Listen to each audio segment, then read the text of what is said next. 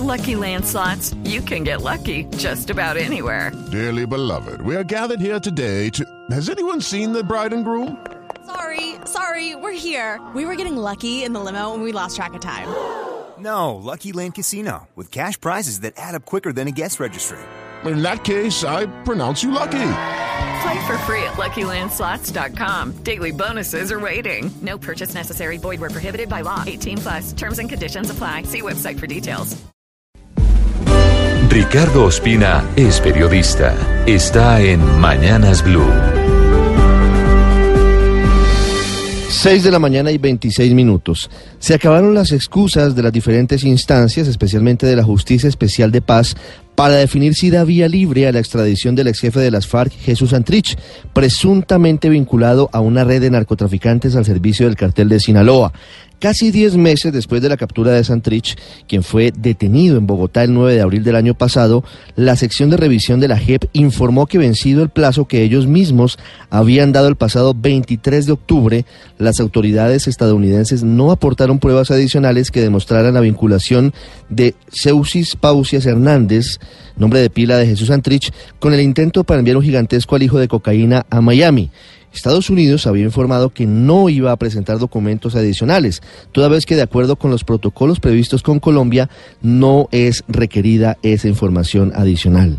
Lo que debe hacer ahora muy rápidamente la JEP es, luego de correr traslado de esta decisión a las partes, entrar a definir si aplica o no la garantía de no extradición consagrada en los acuerdos de paz a Jesús Antrich.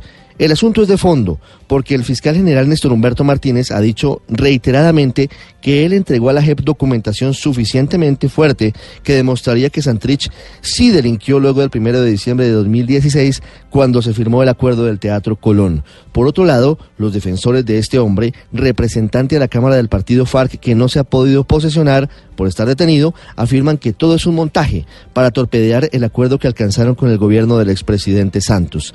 ¿Qué viene ahora? La JEP tiene dos vías. Si concede la garantía a Santrich, no será extraditado y podría quedar en libertad y eventualmente podría posesionarse como congresista.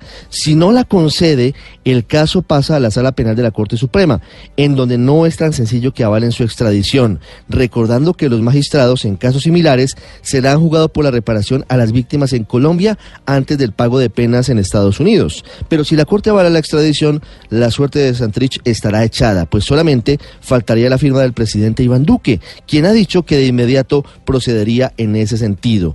Hablando de extradiciones, una veterana exguerrillera, Anayibe Rojas Valderrama, alias Sonia, quien pagó una condena de 200 meses de cárcel en Estados Unidos por narcotráfico, quedó ayer en libertad provisional tras haberse sometido a la JEP a su regreso al país en septiembre del año anterior. Para acabar el rompecabezas, Iván Márquez le concede una entrevista hoy al periódico El Espectador en donde reitera que ni él ni Alex el Paisa han salido del proceso de paz, pero dice que otra cosa es que lo saquen de esa jurisdicción y dice algo llamativo, dice, otra cosa es que lo saquen a uno y esa decisión con sus consecuencias le corresponde asumirla a quien la tome.